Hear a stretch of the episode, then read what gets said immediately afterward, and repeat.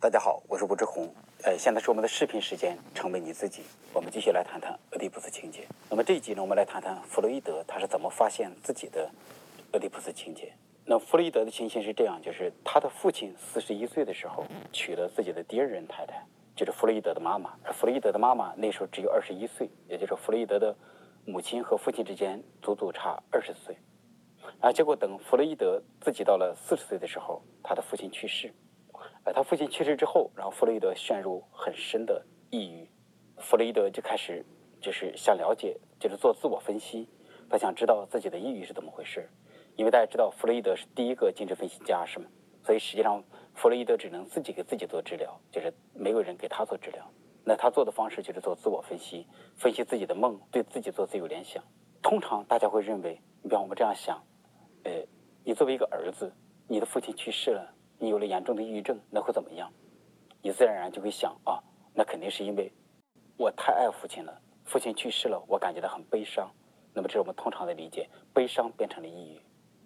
嗯，但是弗洛伊德就是他不会轻易的做这么一个结论，然后他自己对自己做自我分析，让他足足分析了一年，然后他在四十一岁的时候，就是他逐渐的有大量的回忆，就发现他之所以有内疚，是因为这个样子，在他的心里头。在他的小时候，他无数次的想过把父亲给杀掉，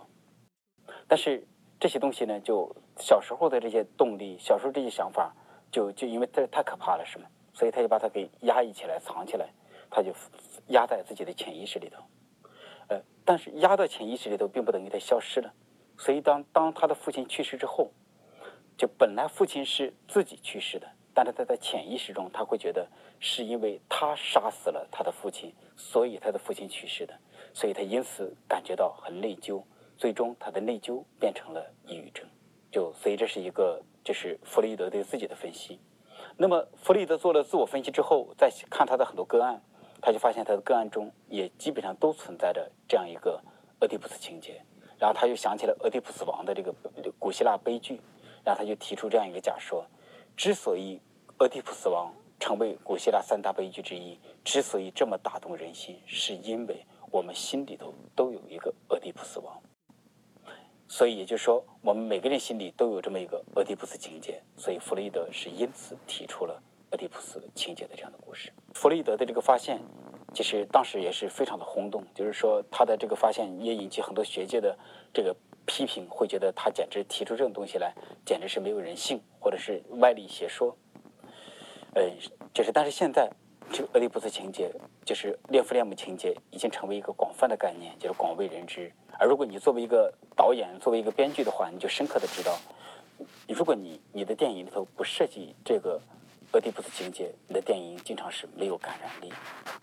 就实际上，无数的电影都在讲这些东西，只不过你是否能够知道。就比方说，我经常讲的是那个，就是我最喜欢讲的是，呃，诺兰的蝙蝠侠三部曲。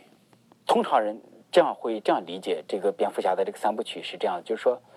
看蝙蝠侠在很小的时候，他的父母被街头的流浪汉给杀死，然后结果就相当于蝙蝠侠很小就遭遇了失去双心之痛。然后后来他就很想理解那个黑暗里头有什么，结果他后来就进入黑暗，但是他要在黑暗中做一个英雄，所以就是他最后拯救那个哥谭市，整天是这样子，一般人这样来理解，呃，但是如果你有精神分析的功底的话，你就会知道，其实诺兰的蝙蝠侠三部曲讲的就是一个弑父情节的故事。为什么这么讲呢？首先大家知道，那个作为一个导演，诺兰接受过系统的精神分析训练。就所以要知道这一点，在蝙蝠侠三部曲的第一部里头，就是一开始是这样演的：蝙蝠侠就是和自己的那个就是青梅竹马的那个女孩，他们在那个蝙蝠侠的那个豪宅里头，就是在游玩。那时候他们在五六岁，然后后来那个小女孩说：“那个布鲁斯，你看看我手里有什么？”然后他手里拿着一把矛头，就是长矛的那个头，然后。这个就蝙蝠侠就一把抢过来，后来那个就是那个女孩就说：“你还我，你还我。”那个蝙蝠侠就说：“这是在我家发现的，当然都是我的了。”然后后来女孩就追这个蝙蝠侠，蝙蝠侠就跑，结果他在跑的过程之中，就突然之间一脚落空，掉到一个井里。然后在那个井里头有那个无数的蝙蝠飞过来，然后蝙蝠侠就被吓坏了。你看这个故事是这样子的，而且接下来是这样的：当他掉到井里之后呢，就是蝙蝠侠的父亲。那个蝙蝠侠的父亲是哥谭市最富有的男人，而且他也是个非常理想、简直堪称完美的父亲。电影着力的刻画了这一点。他的父亲下到井里，把儿子接出来，而且好言的安抚儿子，告诉儿子这很正常。然后就是他一系列的表现都没有触动儿子那种敏感的神经，他也没有攻击儿子，也没有贬低儿子，也没有表现怎么，这真的是一个完美的表现。那么后来呢，他们就要去那个歌剧院去看演出。在去歌剧院的时候，那个他们是坐的那个城市里的高铁，就是高架桥的那种高铁。有旁边就有人介绍，这就是那个蝙蝠侠的父亲所兴造的。而这个哥谭市正中间有一个高楼。那个高楼矗立在哥谭市的那个就是地方，然后这是这个蝙蝠侠的父亲就是造的这个大楼。那么高楼是什么呢？如果你们学过弗洛伊德的东西，或者大概知道弗洛伊德的解释，我们可以这样来理解：特别是弗洛伊德解梦的时候，弗洛伊德都是这样解的。所有的像杆子一样的东西，全都是男性的生殖器的象征；所有的像容器一样的东西，都是呃子宫或者阴道的象征。所以这就是弗洛伊德式的解梦。那么。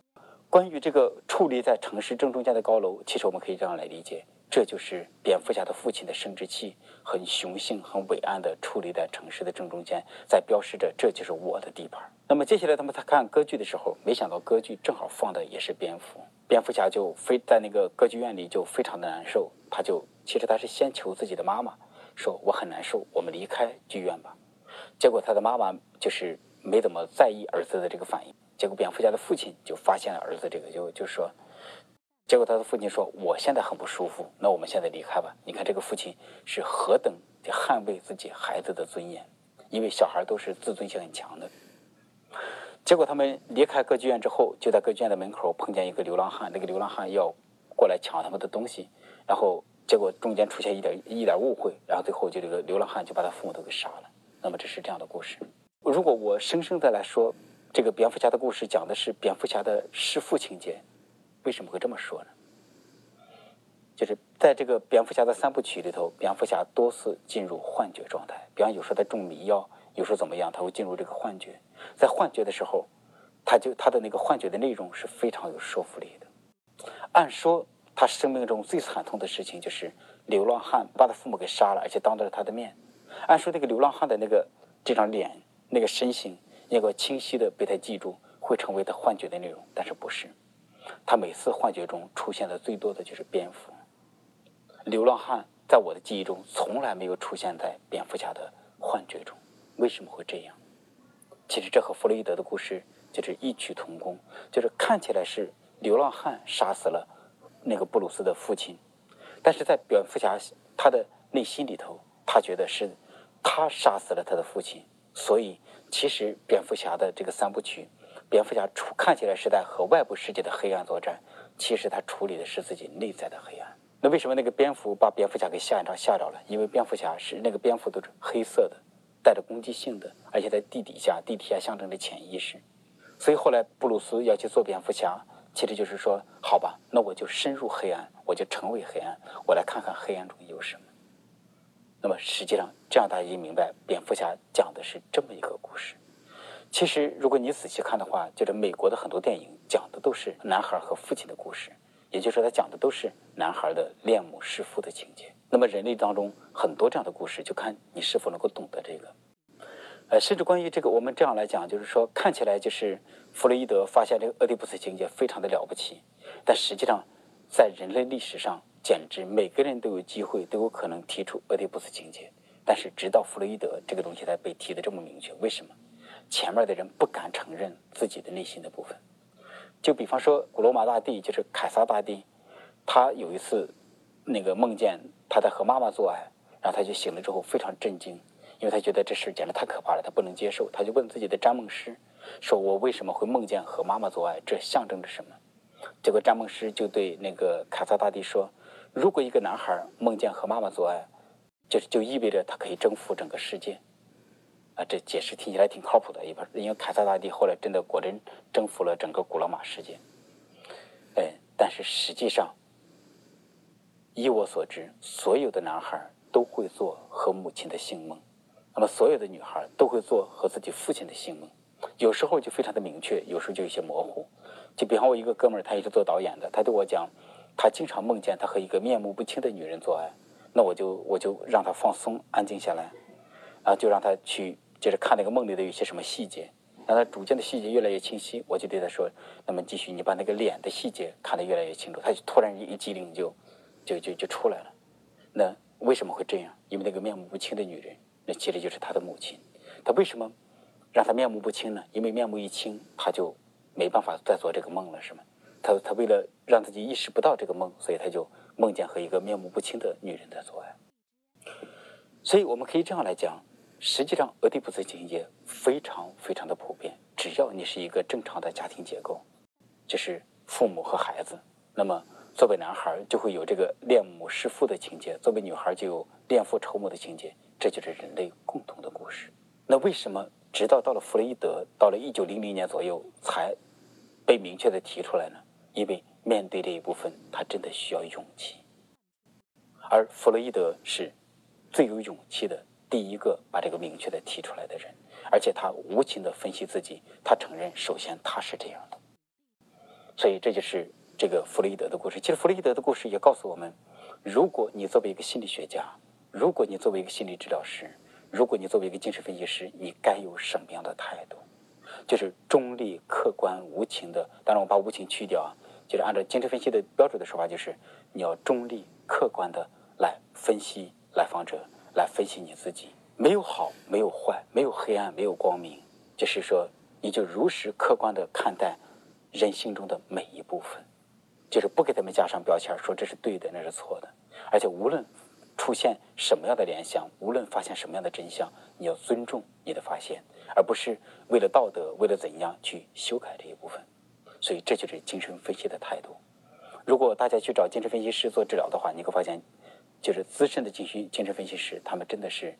就是可以很清晰的看，就是帮你看到在你身上有些什么样的东西。但是你不会看到资深的精神分析师给你做道德的评判，说这是道德的，那是不道德的，这是好的，那是不好的。其实就是精神分析师会如实的看待，就是你的那些事情。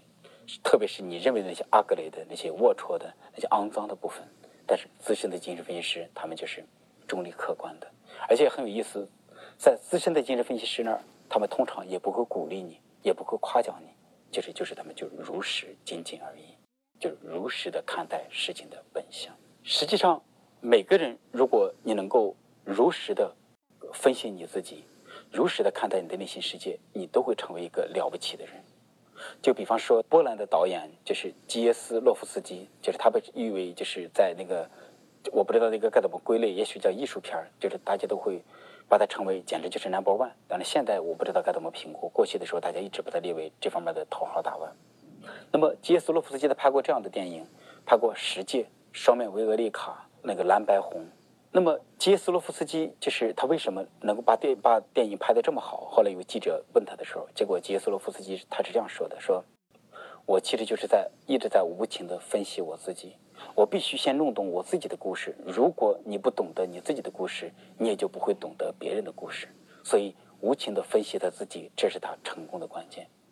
那么，这时候我也说一下我自己，对我自己来讲，就是之所以我的文章可能有些感染力。我的文章也写的还行，特别是当写到巨婴的时候，就是我我确实认为我碰触到了中国集体无意识的一些很根儿的东西。那么为什么能做到这一点呢？因为我一直都在无情的分析我自己，而且我非常喜欢这么做。我觉得这个内在的那个部分，特别是黑暗的里头，其实有很多无穷的宝藏。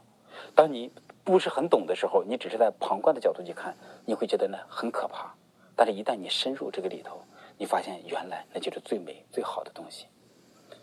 那如果讲到这儿，我们讲一个类似的故事，那就这我们就看到，就是和精神分析完全相反的态度呢，会是怎样？我一个女性来访者，就是她的情人，在他们恋爱的时候，因为他们他们彼此都是有家庭的，所以他们是这个，他们都是彼此的第三者。那么他们恋爱的时候，那个男人就豪情万丈，对她说：“为了你，我可以对抗全世界。”就是呃，我们都离婚吧。然后结果这个女士。就是离了婚，而男士就突然之间就发生了这么一件事情，就是就是简直和弗洛伊德的故事就非常非常的像。结果这个男士的父亲突然之间去世了，然后去世了，这个男人他就觉得自己失去了幸福的资格，所以他就对这个，就是对他的这个情人就说：“哎，我感觉我失去了幸福的资格，我接下来只能受难受苦，我没办法再和你幸福的在一起了，所以我们必须得分手，或者至少是我没办法再跟你组建家庭了。”呃，可能很多朋友会认为就是这个男人是在骗人的，但是呃，以我对他们的故事了解，他是说的非常真诚，而且之后他真的就是一直都是在受苦受难，他的生活过得一塌糊涂。那么我这个来访者呢，他在找我做咨询，就是他就能够就是看这一切。那么后来有一次，他就把他的情人叫过来，就是他们一起来跟我谈了一次。结果这个这个男人呢，他是正好是精神分析的爱好者，他来了就对我这样说的：“他说吴老师，别给我玩精神分析那一套，我完全知道那是什么。我知道弗洛伊德的故事，我知道这就是你会说我现在的悲伤，我现在的痛苦，可能是因为内疚，是因为是我想杀死我的父亲。”但是我告诉你，我不是，我就是很爱我的父亲。我的父亲去世了，我就是很悲伤，啊，所以就是我是这样子的。哎，那么这就是反精神分析的态度。他觉得我的事情就到这儿了，不要再往下走了，这事情到此为止。如果你到此为止的话，你不再往下，这个不再往深的走，不再对自自己做如实的观察，你就失去了深入认识自己的机会。那么实际上，在我看来，他的事情就是非常的简单清晰。就是父亲去世了，而且他正好他是在处在一个三角关系里头，他要破坏另外一个男人的家庭，他要把另外一个男人打败，得到一个女人。其实大家知道三角关系就是三角恋都有这样的含义，就是我打败一个同性，夺得那个同性的伴侣，其实都是在干这种事情。那么结果他确实打败了，然后他的情人离婚了啊，结果这个时候他的父亲然后去世了。结果他就深深的感觉到，他看起来他是打败的一个那个他的情人的这那个前夫，但是他的潜意识里他会觉得他打败的是自己的父亲，而且他不仅打败自己的父亲，他把自己的父亲给杀死了。所以之后他非常的内疚，然后结果他的内疚就变成我只能受苦了，然后他就把自己的生活都给毁掉，毁得一塌糊涂，用毁掉自己生活的方式，用过得很悲惨的方式来化解自己的内疚。所以我们讲，就是弗洛伊德的，其实他的伟大之处，其实就在于他中立、客观的看待自己内心，就深入到自己内心深处。这是一条少有人走的路，而我们多数人的是那个生活，就是多数人的态度，就是说我就这样就可以了。当然，这不仅是这个过去的人的态度，现在多数人在最初开始的时候也是这样的态度。所以，为什么人类社会直到到了弗洛伊德才清晰的提出了这俄狄浦斯情节的这么一种东西？那么，其实俄狄浦斯情节并不是一个多么新鲜的东西。其实，在佛教中，就是它有一个非常直接的说法来解释这个，就是性别的这种吸引力。那么，佛教大家都知道讲轮回、讲投胎是吗？那么，你投胎的时候，你会发生什么呢？那么，佛教是这样讲的：当你投胎的时候，都是你看，就是如如果你会看一对夫妻在做爱，或者看一对人在做爱。如果你对男性的生殖器特别感兴趣，你就会投胎变成女人；如果你对女性的生殖器特别感兴趣，你会投胎为男人。所以这在佛教中是一个非常清晰的说法。那么实际上，在佛陀的时代，他已经很清晰地提出了这个这个理念，只不过后来他没有变得这么具体，没有变得这么丰富。这我们不仅讲了弗洛伊德的故事，其实我们也讲了精神分析的态度。其实如果大家知道，如果你想接受标准的精神分析治疗，实际上你会看到那些资深的精神分析师，他们会真的是中立、客观的来看待你身上发生的一切，他们不会给你贴好坏、道德不道德的这样一个标签儿。呃，当然最后我再讲一下什么叫做标准的精神分析呢？实际上，就是标准的精神分析是一个非常困难、不容易做到的事情。标准的精神分析是要求你找到一个。资深的咨询师一周接受三到五次的分析，差不多是每天都要去做分析，而且持续很多年。在我所知道的这个学界里头，就是作为精神分析师接受完标准的精神分析的这个治疗师都没有多少，更不用说你作为一个来访者去这样去做。哎，但是有很多精神分析师他们会认为，如果他一辈子坚持这个，是一件很幸福的事情。比方说，日本的一个精神分析师他就这样讲的。他说：“精神分析就是少数人的事情，所以有些严格的精神分析师，他们一辈子就对几十个人做精神分析。那么最后，在看起来在分析别人，但同时也在很深入的了解认识自己。那么像这个日本的精神分析师，据说他死的时候，就像中国的大禅师一样，他死的时候满院飘香。就是所以这也是这是一个，这好像和禅修就是达到了一个共同的部分。所以说，当我们深入的认识自己，无情的分析自己的这些东西，中立、客观、如实的看待自己内心世界，那么最后，这可能这是把你内心的这个能量体彻底看开的这么一个这么一个途径。而刚才讲的是标准的精神分析师，但是多数人接受的或者做的是精神分析师的治疗。比如对我来讲，呃，我有接受了精神分析的训练，但是我做的不是标准的精神分析，我只有极少数的个案，因为我就一周做。三天的心理咨询，所以我只有极少数的个案，他们是一周来两次。那么在我这儿，你不可能一周接受三到五次咨询，而且我自己也没有完成这样的训练，所以说起来我也没有资格给别人做这个标准的精神分析师治疗。所以我就只接受只做这种这个精神分析师的这样的治疗，就是一周来找我一次啊。但这个过程就是因为我的个案都是长程，都是三年以上，而且你会清晰的发现，一年时候像是一个坎儿。到了三年，又像是一个坎儿，好像不断的在发展变化，在深入的过程之中，对人性的探讨会变得越来越迷人。所以，认识你自己是一件非常迷人的事情。